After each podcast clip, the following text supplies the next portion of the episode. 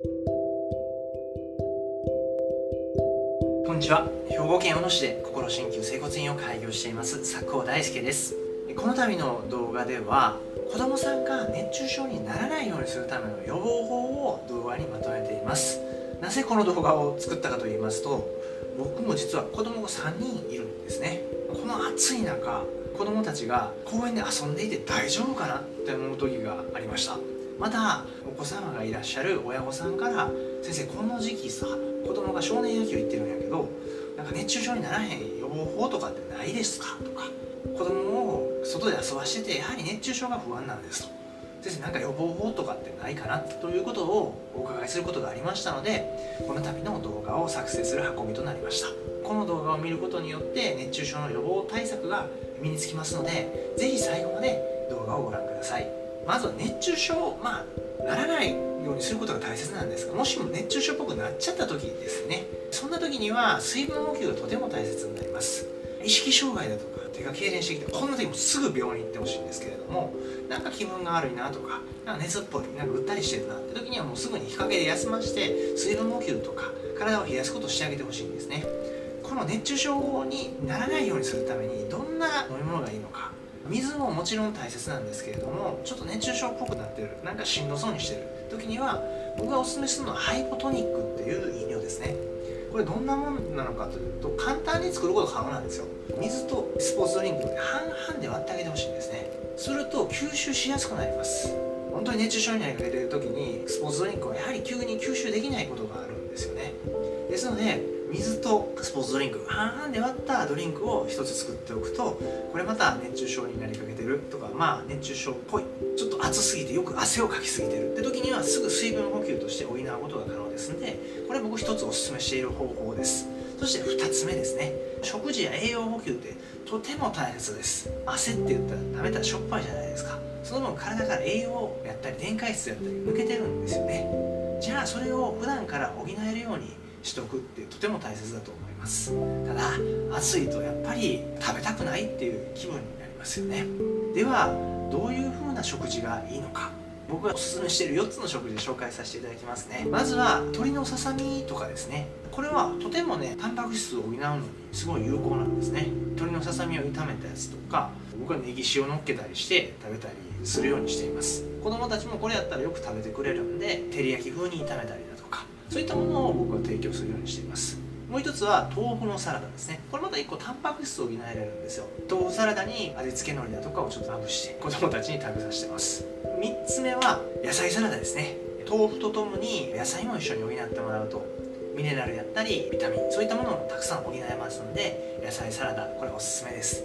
そして4つ目はうどんですね。冷たいうどん。これも体に栄養素を補いなおかつ食べやすいっていうところが1つ。ポイントになりますんでこの4つ僕おすすめしています。是非日頃から取り入れていただければと思います。じゃあこれは食事として熱中症対策として補えることを今お伝えしましたが次は日常生活で気をつけるべきことを6つにまとめています。とても簡単にできることです。まず1つ目は何かというと水分補給の習慣化ですね。なかなか子供さんってちっちゃい子でした自分から喉乾いたとかそういうこと言わないことがあります。遊びに夢中だったらどうしてもそっちに一生懸命になってしまうんで水分補給を忘れがちになっちゃうんですね。大人でしたら15分に一口ぐらい水取ってねって言っとけば勝手にやってくれます。でも子供はこれやれないんですよね。ですので僕は暑い時にはもう20分に1回ちょっと水取って水取ってって伝えて水を飲むようにお伝えしています。だいたい15分から20分に一口少しずつ水を取るようにしておけば体の必要な水分を補えるようになると考えています。15分に一口水を取るように心がけるようにしてください。そして2つ目ですね。カンカン照りのところにいたらやはりちっちゃい子供はまだまだ体が出来上がっていませんのですぐに体が熱くなってしまいます。ですのでこの時期は日陰のところで遊ぶようにしていただきたいと思います。そして日に当たらないような服装。これ大切だと僕は考えています。これが2つ目です。日陰のところで遊ぶ。帽子を活用する。そして3つ目ですね。この時期は風通しの良い服。これが一番大切だと思います。夏場はなるべく風通しの良い服を選んで遊ばせるようにしてあげてください。そして4つ目外遊びのタイミングなんですけれども一番暑い時期はやはり避けていただければなと思います。僕もこの1ヶ月ほど前に2時ぐらいにちょっと走ったことがあるんですね。ほんと死にそうになりました。この時間帯に子供さんを遊ばせるとやはり熱中症になる可能性も高まりますので朝とか少しこう日が沈んだ後とかそういった時間帯を狙って遊んでいただければなと思います。そして5つ目ですね。やっぱりちっちゃい子は自分体調が悪くなってるとか気づかないことがあります。外で遊んでる時にはやはり30分に1回ぐらいは体触ってみて熱くないかとか熱くなりすぎてるようでしたら冷やしてあげる。それとかまめに休憩をしてちょっと子供の体調を気をつけて見るようにしていただければなと思います。これが5つ目ですね。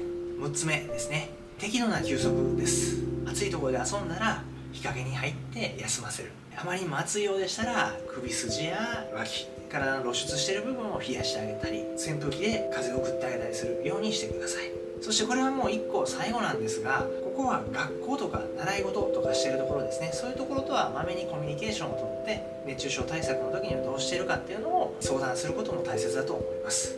合計6つのことをお伝えさせていただきました。水分補給。そして2つ目日陰と帽子の利用。そして3つ目適切な服装の選択。そして4つ目外遊びのタイミングですね。時間帯と選んでいただく。そして5つ目体調の観察。まめに体調の観察を行ってください。そして6つ目ですね。適度な休息？30分に1回はこの時期は休息するようにしてください。今お伝えした6つのことって当たり前だと思うんですね。熱中症になりかけた時にはさっき言ったハイポトニック日頃から食事。これを日常で気をつけていただければなと思います。体の不調が長引くとか頭痛がしてる倦怠感がついてる。これってひょっとしたら夏バテの症状かもしれませんのでそんな状態で外を遊びに行くってなると熱中症になりやすい可能性があります。そんな時には夏バテを予防するために整体や鍼灸治療おすすめです。もしもそういう体の倦怠感や頭痛吐き気といった症状が続く時にはお早めに近くの医療機関で相談してみてください。兵庫県小野市や加東市葛西市西脇市加古郡南町加古川市。そういったところでしたら当院まで通院しやすいと思いますのでお早めにご相談ください。この度の動画を見て良かったと思う方は親指を立てたグッドボタンとチャンネル登録の方をよろしくお願いします。最後まで動画をご覧いただきありがとうございました。それでは失礼します。